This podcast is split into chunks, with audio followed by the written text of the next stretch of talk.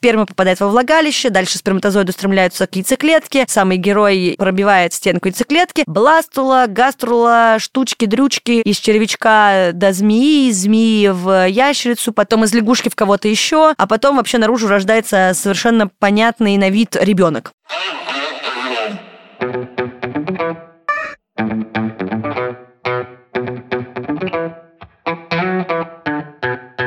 Привет, это подкаст «Раздвиньте ноги». С вами я, меня зовут Оля Крумкач. Я врач-кушер-гинеколог и ведущая этого подкаста. И тема сегодняшнего выпуска – беременность. Я думаю, что все ждали, когда этот выпуск появится, потому что я просто, когда пересмотрела, что вообще происходит, смешным показалось то, что уже есть все, я не знаю, даже самые какие-то, наверное, неожиданные темы, а вот самой беременности в подкасте об акушерстве, гинекологии и женском здоровье нет. Поэтому сегодня именно про это невероятное состояние. Поехали!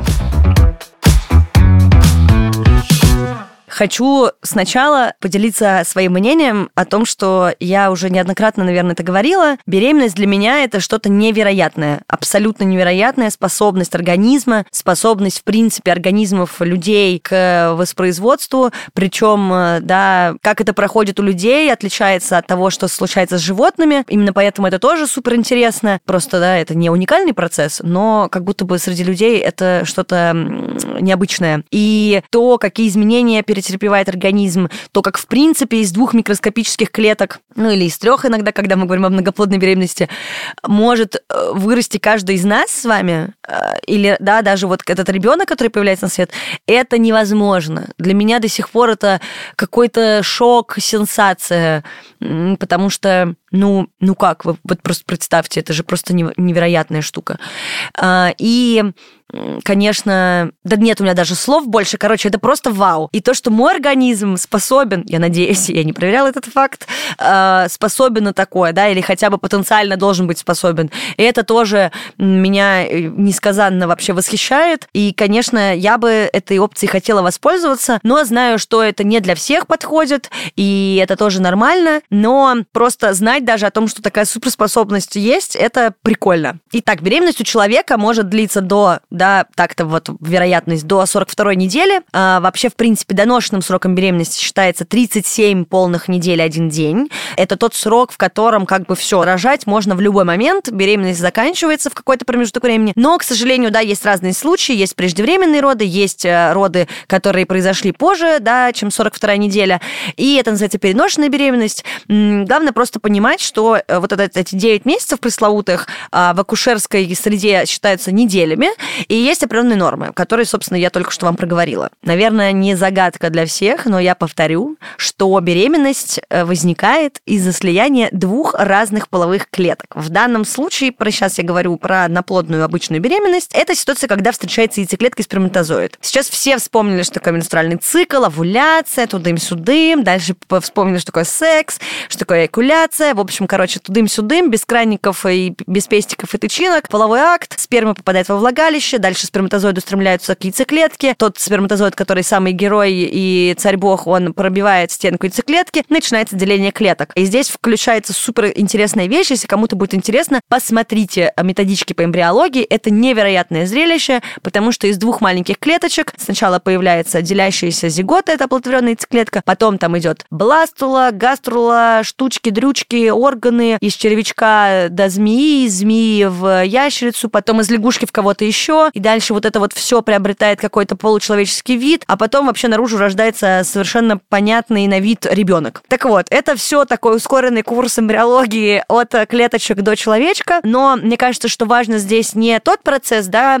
потому что я думаю, что мы сделаем подробное объяснение того, как формируется плод внутриутробно, да, внутри матки, внутри полости матки. Но сейчас хотела рассказать про структуру беременности, потому что мы уже рассказывали в подкасте с да, моими гостями о том, что такое прегравидарная планомерная подготовка, какие есть методы обследования, исследования, которые необходимо проходить перед планированием беременности и во время планирования, как нужно питаться во время беременности и в, да, на моменте подготовки к ней, об ЭКО, о бесплодии, о разных, да, таких смежных, так скажем, темах. Но сейчас как-то все-таки хотелось бы углубленно поговорить про то, что такое процесс беременности, как это все выглядит, потому что я знаю, что, наверное, просто прочитать, что существует, это один вопрос, а может быть, я как-то интересно интереснее или подробнее смогу вам рассказать, и, возможно, какие-то темы наконец-то у вас в голове закроются. Так, все начинается с первого триместра. То есть вот у нас началась беременность, да, клетки начинают делиться. Есть два срока беременности. Первый называется тот акушерский, который считается по менструации. И есть срок, который считается по данным УЗИ первого триместра как раз. Это скрининговый УЗИ. О нем я расскажу чуть подробнее. Здесь важно понимать, что есть там сроки, которые высчитываются по постановке в женскую консультацию, по там зачатию, по лунному календарю, по ЭКО, по пересадке эмбриона, да, там есть даты и возраст эмбриона. Но сейчас классический вариант, да, мы считаем менструацию и считаем УЗИ. Если разница между ними до 5 дней, то мы выбираем акушерский срок по задержке менструации. Если же эта разница больше 5 дней, либо равна 5, то по скрининговому УЗИ, потому что, да, не у всех цикл регулярный, либо, да, там овуляция в какой-то день сместилась, поэтому эта разница, она, правда, бывает существенной, и, конечно же, мы должны правильно оценить срок беременности. Сразу скажу, что очень важно, это то, с чем я сталкиваюсь на работе, очень важно правильно делать тест на беременность. Я не говорю сейчас о тех э, ситуациях, когда вы просто сдаете кровь каждый день, когда это протоколы экстракорпорального оплодотворения, когда есть какие-то нюансы и вопросы. Нет, я говорю сейчас про ту ситуацию, что вы планируете беременность как-нибудь, да, и у вас случается задержка. Тест на беременность, который вы покупаете в аптеке, вот этот мочевой тест, имеет вес через 7 дней после предполагаемой задержки. Да, то есть вот у вас не начались месячные вовремя, проходит неделя от предполагаемой даты, и вот дальше вы можете делать тест. Конечно, бывают разные ситуации, и тест покажет, э, да, там, две полоски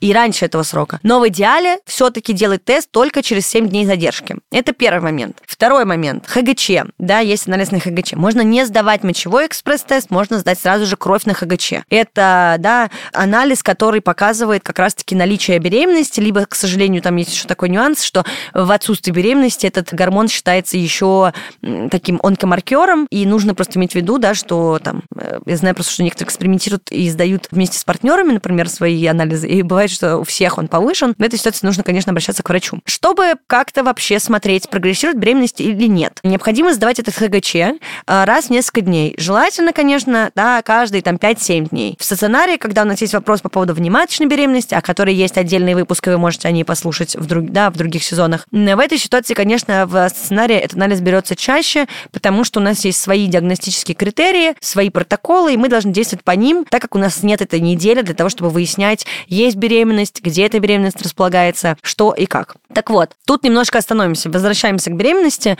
и хочу сказать, что в какой-то момент, а, да, происходит все-таки это оплодотворение, это чаще всего, ну, в среднем варианте случается где-то на третьей неделе акушерского срока, то есть вот который мы высчитываем по дате последней менструации. И тут начинает развиваться зигота, да, опять же, если там несколько яйцеклеток, то это будет несколько зигот, если они совулировали одновременно. И вот эта зигота будет содержать равное количество информации от родителей будущего ребенка, то есть внутри нее будет по 23 хромосомы, включая половые, да, и здесь важный момент, либо это будет XY, либо XX. И, конечно же, бывают разные хромосомные аномалии, когда мы можем иметь какие-то синдромальные ситуации, когда XX0, XXX, XY и еще XY, в общем, по-разному. Но я сейчас просто рассказываю, да, про то, что все-таки среднестатистически стандартным считается, это варианты XX, это женский кариотип, и XY это мужской кариотип. Дальше, в общем-то, эта зигота начинает перемещаться по маточным трубам в полость матки, где параллельно, собственно, то, о чем я говорила ранее, начинает делиться. И формируется морула. Здесь, конечно, вот вы можете как раз для наглядности себе прям параллельно выпуску открыть в том же Гугле, например, или где-нибудь еще в другом браузере, где будет просто схема эмбриональная, как происходит деление клеток, что из чего будет состоять. Дальше, к моменту, как уже делящиеся клетки попадают в саму полость матки, они носят название бластоцисты. И клетки начинают разрастаться, там образуются несколько слоев, и клетки внутреннего слоя в будущем станут эмбрионом, а внешний слой будет служить для питания и защиты как раз-таки этого эмбриона. Дальше эта прекрасная бластоциста приземляется на эндометрий, который служит такой своеобразной, э, я своим называю люлькой, знаете, где эмбрион будет лежать спокойненько и развиваться дальше. Эта люлька будет выполнять, соответственно, питательную функцию, да, потому что через нее будет эмбрион кровоснабжаться. Ну и как раз-таки дальше вот на этом месте будет развиваться хорион, это будущая плацента, назовем ее так, которая будет обеспечивать, соответственно, защиту, опору, питание и поддержку всю последующую беременность. А дальше мы переходим от третьей недели сразу к пятой, такой скачок происходит. Здесь начинается эмбриональная закладка. Как раз-таки потихоньку один за одним начинают формироваться органы, уже, да, вплоть до полного развития. И как раз-таки в этой ситуации где-то вот, да, от пятой недели до одиннадцатой идет основная закладка, и к одиннадцатой неделе, которой, почему я к ней приближаюсь, потому что где-то вот уже с 11-12 недели надо идти на скрининг, ну, потихонечку записываться. И как раз-таки вот к этому времени ребенок будущий официально получает повышение, и теперь он называется не эмбрион, а плод. Плод. И происходит формирование, да, внешних половых признаков, что важно. И как раз-таки вот к концу первого триместра мы подходим к важному такому моменту, да, этапу, к тому, что необходимо проходить скрининг первого триместра, УЗИ-скрининг. На этом скрининге, во-первых, смотрят КТР, это копчик, теменной размер, да, вот этого плода, по которому как раз-таки будет вычислен срок на момент проведения УЗИ, для того, чтобы определить точный срок беременности. Во-вторых, будет смотреться, как он развивается, да, все ли на месте, прогрессирует беременность или нет. И, что немаловажно, проходит, э, почему называется скрининг, потому что еще в процессе делается анализ специальный на разные риски беременности. Сейчас в эти риски включают преэклампсию, такое загадочное акушерское заболевание, я думаю, для большинства слушателей. Я о нем тоже обязательно расскажу в будущем. Сейчас на этом останавливаться не будем. Также происходит оценка рисков задержки роста плода. И на генетические заболевания делается скрининг. Это важно, потому что сейчас мы все знаем, да, а, если обнаруживается какая-то аномалия, то э, в нашей стране всегда есть э, выбор, да, и есть такой момент, что при выявлении каких-то грубых нарушений есть опция прервать беременность по медицинским показаниям и в том числе по желанию женщины. И этот скрининг делается именно для этого, чтобы люди сделали выбор, да, готовы они идти на этот риск, либо не готовы. А в этот момент, на самом деле, да, проведение скрининга уже виден профиль малыша, и, честно говоря, э, матка становится, конечно,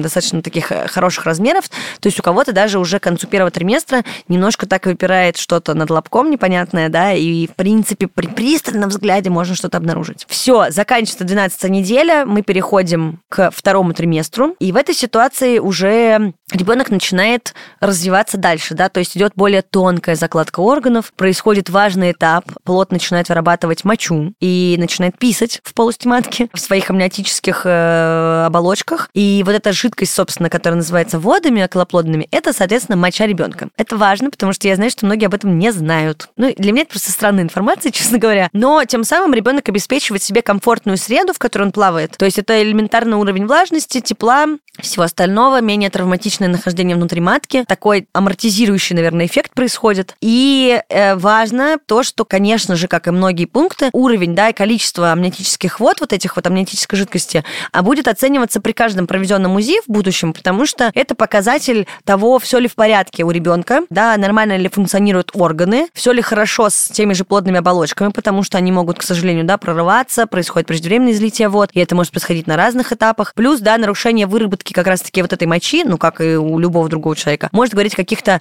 патологиях, и нужно будет, конечно, с этим разбираться. Ну, то есть воды, да, казалось бы, должны быть прозрачными, хотя мы все видели, как выглядит моча взрослого человека, она, конечно, отличается от мочи ребеночка, но воды, даже когда они там уже изливаются во время родов, оцениваются на цвет, на качество, на все остальное, и бывает такая штука, что на УЗИ многие мамочки переживают, когда врачи говорят, что видно, что есть какая-то взвесь в амниотических водах. Не надо, пожалуйста, пугаться. Конечно, там бывают разные ультразвуковые признаки, но в основном надо понимать, что ребенок лежит в водах, а у него есть кожа, у него есть ногти, у кого-то есть даже волосы. И, конечно же, это процесс, который происходит все время, эпидермис меняется, поэтому частички кожи, смазка, на которой образуется на коже ребеночка, может быть, еще какие-то штучки, да, которые касаемо именно верхнего слоя и эпидермиса и всего остального, они могут отшелушиваться, они также попадают в эти воды и плавают там, поэтому может, да, вот как-то выглядеть, что какая-то такая сепия происходит, когда смотришь воды. Это нормально, не нужно по этому поводу переживать, потому что я знаю, что кто-то просто от незнания начинает накручиваться и считает, что это какие-то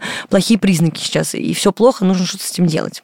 Вот. Дальше что? Возвращаемся опять к теме. Начинается 14 неделя, и это очень важно, потому что с 14 недели уже, в принципе, в лучшем случае, если ребенок поворачивается какими-то удобными частями тела, это такое специфическое мероприятие, потому что не все врачи могут сразу увидеть, но если вам прям очень горит и очень нужно, вы можете сходить да, к специалисту попозже, еще раз сделать УЗИ, это абсолютно не вредно, и посмотреть плод как можно раньше на предмет того, кто же у вас будет, мальчик или девочка. С 15 по 16 неделю, а дальше 19 неделю и 22 и все, что, в общем, идет до конца второго триместра, это до 28 недели беременности, потихонечку начинают развиваться органы, да, то есть они приобретают уже какой-то интересный вид. В этой ситуации хочу акцентировать внимание, что появляется сосательный рефлекс, начинают формироваться и заканчивают, точнее, свое формирование уже активно ушки, уже можно их увидеть примерно, а, сформирован скелет. Дальше к 18 неделе ребенок уже может слышать, да, с помощью вибраций то, что происходит вовне. То есть как бы факт того, что в принципе эти вибрации доносятся, уже могут на него влиять. Чаще всего к, ну как бы если это первая беременность, к 17 и 19 неделе начинают ощущаться шевеления ребеночка. Те женщины, которых это уже не первый опыт беременности, могут чувствовать шевеление даже чуть-чуть раньше, раньше, но обычно как-то около 15 недели, не, не ранее, конечно. К 19 неделе начинает появляться какая-то природная смазка, кожа, получается, больше защищена от разных внешних раздражителей. К этому моменту у тех, у кого имеется креатип XX, внутриутробно начинает формироваться матка и влагалище. Важный, да, момент для нас. Вот. И к 22 неделе плод уже весит приблизительно 500 грамм. И тут мы подходим к новому, да, новый рубеж у нас. 22 недели. Это тот порог, после которого, если достигается необходимый вес и рост, считается, что в случае, допустим, каких-то казусов и проблем неприятных, если происходят преждевременные роды в сроке от 22 недель и далее, этот плод способен на жизнеспособность. Э, поэтому все роды, да, когда плод признается жизнеспособным с 22 недели, все эти детки рождаются, и им оказываются все те же меры, что и детям, рожденным на более поздних сроках. То есть это момент, когда угроза прерывания беременности, да, угроза самопроизвольного выкидыша превращается в угрозу преждевременных родов. Это срок 22 недели. То есть все, что до 22 недель будет считаться выкидышем, если это вдруг произошло какое-то самопроизвольное прерывание. Все, что больше 22 недель по сроку гестации,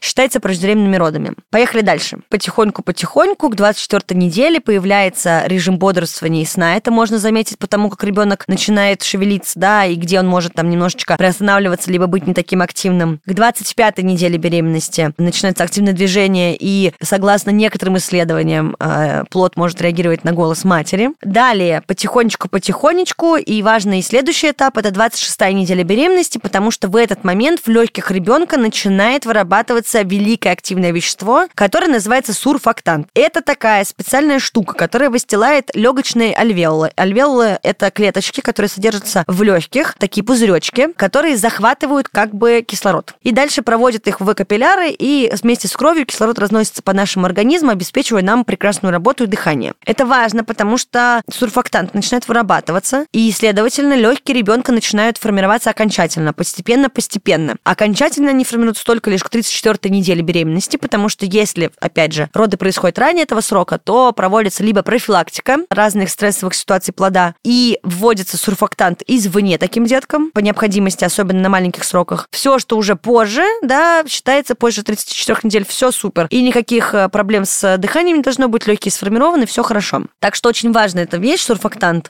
Даже вот деткам, которые рождаются с разными патологическими ситуациями, потом, э, да, вынуждены лежать на искусственной вентиляции, сурфактант буквально вводится в интубационную трубку, чтобы он попал в легкие, то есть искусственно извне, потому что это очень важный компонент для того, чтобы можно было спокойно дышать. Легкие при наличии сурфактанта как раз-таки могут расправиться при вдохе и перестанут спадаться на выдохе, то есть обеспечивается акт дыхания благодаря нему. Ну и, конечно же, он помогает все-таки участвовать в газовом обмене. Ну и все. Постепенно к 27-28 неделе беременности заканчивается второй триместр. И начинается как ни странно, третий триместр с 28 недели беременности. Сейчас происходит активный рост, развитие, набор веса плода, легкие дальше развиваются. Ребенок, в принципе, потихонечку готовится к тому, чтобы можно было спокойно существовать уже вне утробно, то есть вне матки. Это уже все-таки, да, такой, скажем так, заключительный момент, то есть большую часть беременности мы уже прошли, и поэтому где-то в 90% случаев, да, когда происходят преждевременные роды на этом сроке и вообще в третьем триместре, где-то 90% детей на самом деле имеют отличие отличный шанс на выживание и на то, чтобы быть вполне себе здоровым, даже если было необходимо проводить какие-то медицинские с ними манипуляции, потому что большая часть уже сформировалась. Это очень классно, потому что сейчас, особенно наличие разных технологий, мы, понятное дело, не исключаем вариант, что, к сожалению, преждевременные роды случаются. Но если это от 28 недель и далее, то это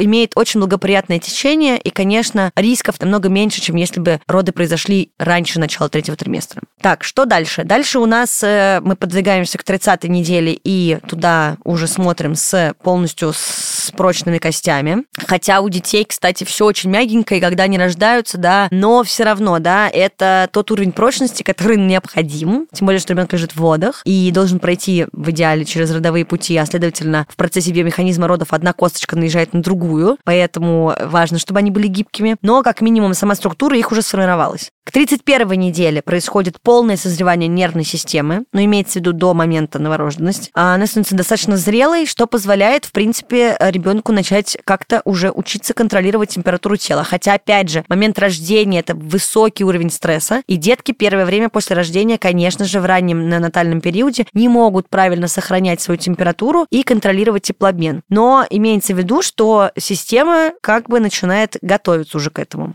Дальше. На протяжении всех следующих там пары недель смазка на теле ребенка, которая ранее говорила, которая защищает вообще, в принципе, всю кожу, становится более плотной. Могут появляться пушковые волосы, но они начинают все равно редеть и выпадать. Легкие, о которых мы говорили, заканчивают формироваться к 34 неделе, и с 35 недели ребенок начинает активно набирать вес. Поэтому где-то вот к 36 неделе часто люди замечают, что ребенок как бы меньше начал шевелиться, то есть он продолжает это делать вплоть до момента рода разрешения, это важно, учитывать, то есть за этим всегда нужно следить. Но как будто бы он, знаете, уже не толкается и не бултыхается там внутри, а как бы так сбоку на бок перекладывается. Ну, все-таки потому, что он уже вырос настолько, что ему несколько, наверное, тесно становится. Ну и, наконец-то, мы подходим к кульминационному моменту, 37 недель беременности. Ребенок официально считается доношенным. Всех поздравляю, кто слушает подкаст на доношенном сроке беременности. Все органы на этом этапе системы способны существовать самостоятельно внеутробно. Малыш, в принципе, уже готов, так сказать, появиться на свет. Опять же, это не значит, что все, 37,1 побежали рожать. Нет, у вас есть большой промежуток, да, от 37 недель до 41 недели трех дней, в которой можно рожать. И это не значит, что э, родить на 38 неделе лучше, чем на 37. Если вы перешли через порог 37,1 день, все, ребенок полностью сформирован, он доношенный, все в порядке. Потому что я часто сталкиваюсь с ситуацией, что, боже, я вот начала рожать, а там, допустим, срок 37 недель и 4 дня. Ребенок недоношенный, какой ужас. Нет, все, 37 недель, один день, доношенный срок можно успокаиваться. Если же, да, если же в этот момент еще как бы ничего не происходит, и вы прям сразу не рожаете, надо понимать, что на этом сроке живот начинает немножко изменяться. То есть э, все-таки есть такое понятие, предвестники родов. Это касается не только появления каких-то непонятных тянущих болей и всяких штук, а еще и видоизменению организма. А что происходит? Да, ребенок начинает как-то пристраиваться к выходу уже из матки, поэтому живот может опуститься. Как раз-таки могут появиться тянущие боли, которые называются предвестниками родов, либо ложные схватки. Может начать отходить слизистая пробка, тудым-сюдым, у кого-то начинает болеть грудь, кто-то чувствует, что как-то вот меняется вообще тяжесть в животе, потому что ребенок начинает вставляться, да, э, либо головкой, либо попой, либо там, если это другие ситуации, такого, конечно, не будет происходить, если ребенок, например, лежит поперек или как-то косо, но напускает, он начинает опускаться чуть ниже, подходить все-таки к, да, к шейке матки куда-то там. В общем, организм постепенно начинает готовиться к родам. И мы подходим к промежутку с 38 недель по 40 неделю, когда в организме ребенка происходит э, тоже некоторая перестройка. Тут единственный момент, который, да, различен от 37 и 38 недели. У кого-то из мальчишек, э, например, яички все еще могут опускаться в мошонку, поэтому бывает так часто, это называется крипторхизм, когда одно яичко, например, или оба еще пока не опустились в мошонку. И тогда это полный ужас, это вот эти вот бледные, абсолютно без лица папы, которые сидят в детских поликлиниках на осмотре, потому что им сказали, что яички у мальчика не опустились, все трагедия на всю жизнь. Но, пожалуйста, не переживаем, такое случается, это нормально. Ну, то есть это не совсем нормально, но имеется в виду, что ничего криминального не происходит. Чаще всего где-то в течение первых там, э, да, трех-четырех месяцев яички опускаются окончательно в мошонку. Просто необходимо наблюдать у педиатра в этот момент. Все. К моменту, в общем, завершения беременности ребенок подходит уже к своему какому-то окончательному весу. Нормальным считается вес от 2,5 килограмм до 4 килограмм. Все, что меньше 2,5, да, рассматривается как э, даже не микросомия, а именно вопросы, почему есть какая-то гипотрофия, задержка плода или что-то еще. А вес более 4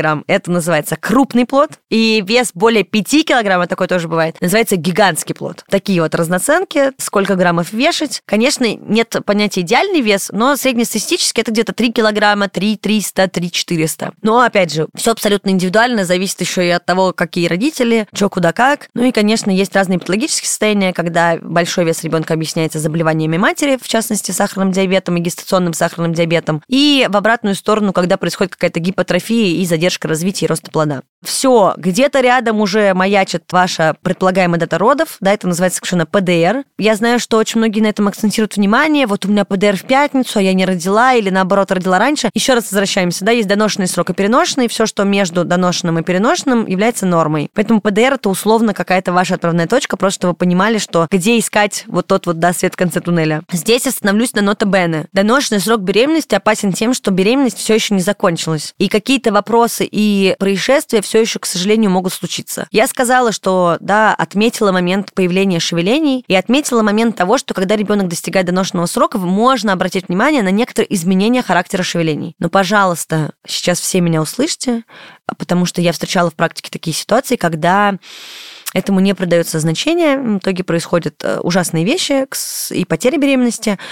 Всегда с момента появления шевелений плода необходимо оценивать шевеление ежедневно.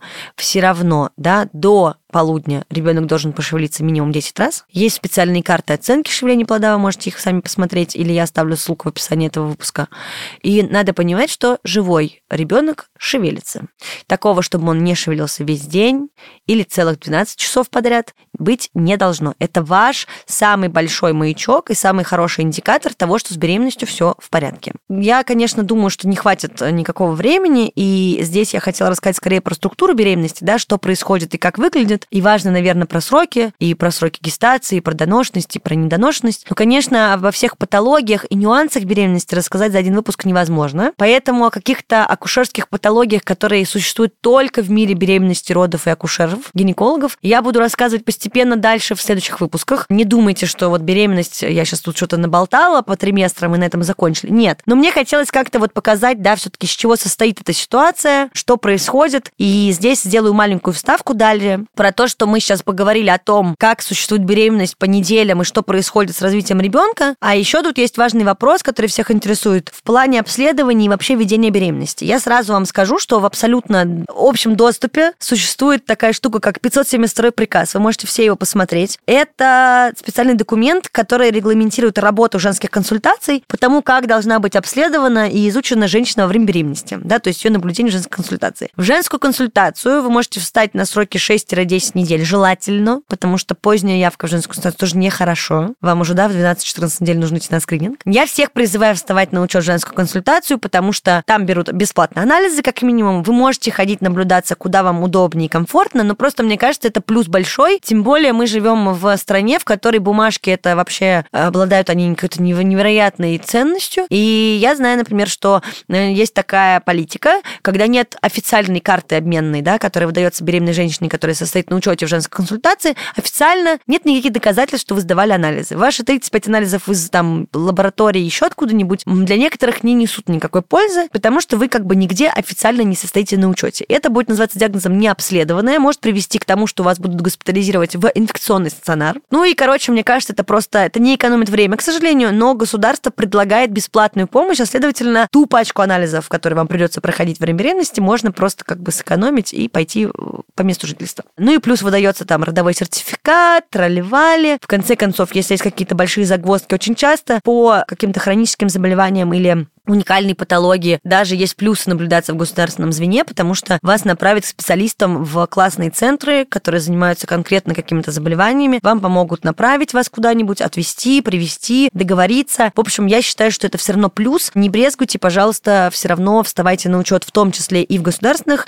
учреждениях, для того, чтобы у вас был какой-то вообще план понятный. По поводу обследований. Первый триместр, повторю, это с 1 по 12 неделю беременности. Вас будут тыкать следующими анализами. Все анализы, которые, мне кажется, вообще, в принципе, можно взять делать. Понятно, биохимический анализ, общий анализ крови, коагулограмма. Дальше вам берутся анализы на торч-инфекции, я о них как-то уже рассказывала. Да, это иммуноглобулины М и G к вирусу краснухи, также токсоплазмоз, герпес вирусы и вот это вот все. Обязательно скрининговое исследование на гепатиты Б и С, на сифилис, на ВИЧ-инфекцию, группа крови и резус-фактор, общий анализ мочи и мазок на флору из влагалища обязательно, это же без него никуда. И, конечно же, ЭКГ. Помимо этого, мы уже тоже говорили, будет УЗИ-скрининг первого первого триместра вместе с анализом на генетику. Если есть вопросы с анализом на генетику или вообще вопросы к формированию и росту эмбриона и плода, в этой ситуации вам могут предложить сделать инвазивные методы диагностики, неинвазивные, пройти дополнительные скрининги. Это все решается уже по результатам прохождения первого скрининга. Второй триместр, да, это, соответственно, наш промежуток от 13 условно недели до 28. Тут опять-таки, да, все скрининги продолжаются, опять все анализы крови, мочи, УЗИ, ТРТТ, берется повторно, да, второй раз э, ВИЧ сифилис, гепатит и все остальное. И в этой ситуации на сроке 18-21 неделя также происходит анализ мочи, берется посев мочи, и здесь еще делается глюкозтолерантный тест, это важно. Это скрининговый анализ на гестационный сахарный диабет. Дальше идет третий триместр, да, 28 соответственно, доношенный срок. Здесь все то же самое, все те же штуки, снова берется и навичено все, все анализы крови, мочи наши любимые. И тут уже начинает проводиться вам обязательно КТГ, это кардиотокография, это регистрация маточной активности и сердцебиения плода. Ну, в первую очередь, конечно, сердцебиение плода, потому что в третьем триместре, ближе к доношенному сроку, золотой стандарт оценки состояния ребеночка происходит только посредством записи КТГ. Это важно, потому что к доношенному сроку беременности это вообще обязательная процедура. В стационарах мы, в принципе, каждый день регистрируем КТГ. И еще, помимо уже УЗИ, которое проводится в каждом триместре, здесь же также делают доплерометрию. Да, доплерометрия проводится для оценки состояния плода, и если какие-то нарушения, либо наоборот нет нарушений в маточно-плацентарном кровотоке, то есть который связывает мать и плод. Тут есть, конечно же, свои степени нарушения и свои нормы, и опять-таки, если есть нарушения, то есть всегда какие-то действия и протоколы для врачей, чего нужно в такой ситуации делать. Я уж не буду углубляться, понятное дело, что за всю беременность вам нужно будет пройти там еще врача-терапевта, офтальмолога, лора, проверить, все ли в порядке. В тех ситуациях, когда есть вопросы к хроническим заболеваниям, это дополнительные специалисты будут назначены, гестационный сахарный диабет в том числе, да,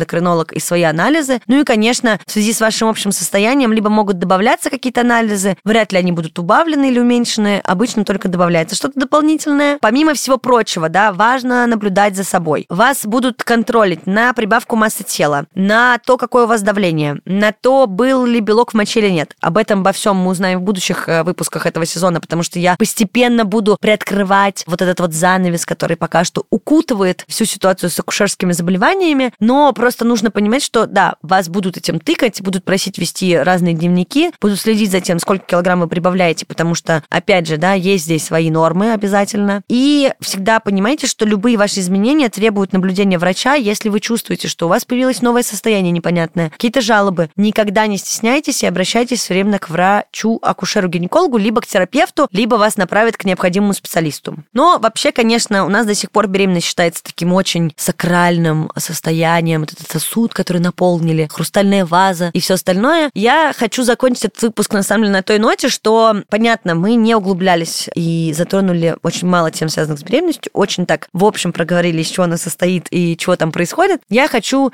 э, напоследок сказать, что беременность – это не заболевание. Беременность – это физиологический процесс, чаще всего на добровольной основе. Поэтому, пожалуйста, старайтесь к этому относиться как к очередному этапу вашей жизни. Из-за того, что беременность, да, это все-таки состояние, нежели заболевание или патология, я всех призываю быть в этом состоянии, чувствовать его, проходить через него и полностью как-то погружаться, да. То есть, понятно, не перекрывать все остальное, что в вашей жизни происходит, но считывать его как любой другой этап жизни. И не ограничивать себя настолько, что вы там всю беременность пролежали, если на то не было показаний. Перестали заниматься сексом, как только ваш тест показал две полоски. Не знаю, вы любили бегать и бегать перестали. Вы вот э, любили, да, что-то есть определенное. Если это не противоречит рекомендациям вашего врача, продолжайте это есть. До определенного срока беременности, опять же, пока нет никаких рисков, можно путешествовать. Если вы, не знаю, там, что-то вам такое нравится, не отказывайтесь от этого. Пожалуйста. Понятное дело, что про любую активную физическую нагрузку, типа я тягаю 100 килограмм каждое утро, или какой-то, я не знаю, супер экстремальный хайкинг э, в условиях э, больших высот, где нет кислорода достаточного количества. Не знаю, там какие-то препараты лекарственные, конечно же, да, алкоголь, курение, наркотики, все остальное. Это отдельный список пунктов, от которых, возможно, вам придется, или, скорее всего, придется отказаться. Но обычный такой ваш привычный образ жизни, да, без каких-то крайностей, вот это то, что точно нужно сохранять. Потому что я знаю, что из-за такого большого одеяла, которое есть вокруг беременности, из мифов и непонятных мне выдуманных историй, как только люди узнают о беременности, все, все начинается, значит, все углы должны быть мягкими, я туда не пойду, это я делать не буду, это я тоже от этого отказываюсь. И получается, что вы как будто бы искусственно создаете реально патологическую историю, да, в которой вам приходится жить по-новому. Нет, беременность, особенно благоприятно протекающая беременность, без каких-либо противопоказаний, не должна вас ограничивать на такое большое количество, да, важных вещей для вас в жизни. Живите это время. Многие вообще говорят, что это один из лучших опытов в их жизни. Может быть, и ваша беременность или беременность вашего близкого человека будет для вас чем-то уникальным. Не забудьте успеть этим насладиться, пожалуйста. Это такая маленькая вставка, э, наверное, такое напутствие в конце этого выпуска про беременность. Я надеюсь, он тоже был полезным, вам понравилось. Если не понравилось, напишите мне об этом. Если понравилось, тоже напишите. На этом мы закончим. Пожалуйста, слушайте подкаст «Раздвиньте ноги» на тех площадках, где вы обычно слушаете подкасты. Ставьте нам звездочки, лайки, пишите комментарии, оставляйте отзывы. Пишите, пожалуйста, в Телеграм-бот, который называется «Раздвиньте бот». Ваши предложения, дополнительные вопросы, возможно, ваше мнение, да, что вам понравилось, не понравилось в выпусках. А с вами была я, меня зовут Оля Крумкач, я врач-акушер-гинеколог и несменная ведущая этого подкаста. Спасибо вам большое. Встретимся через неделю.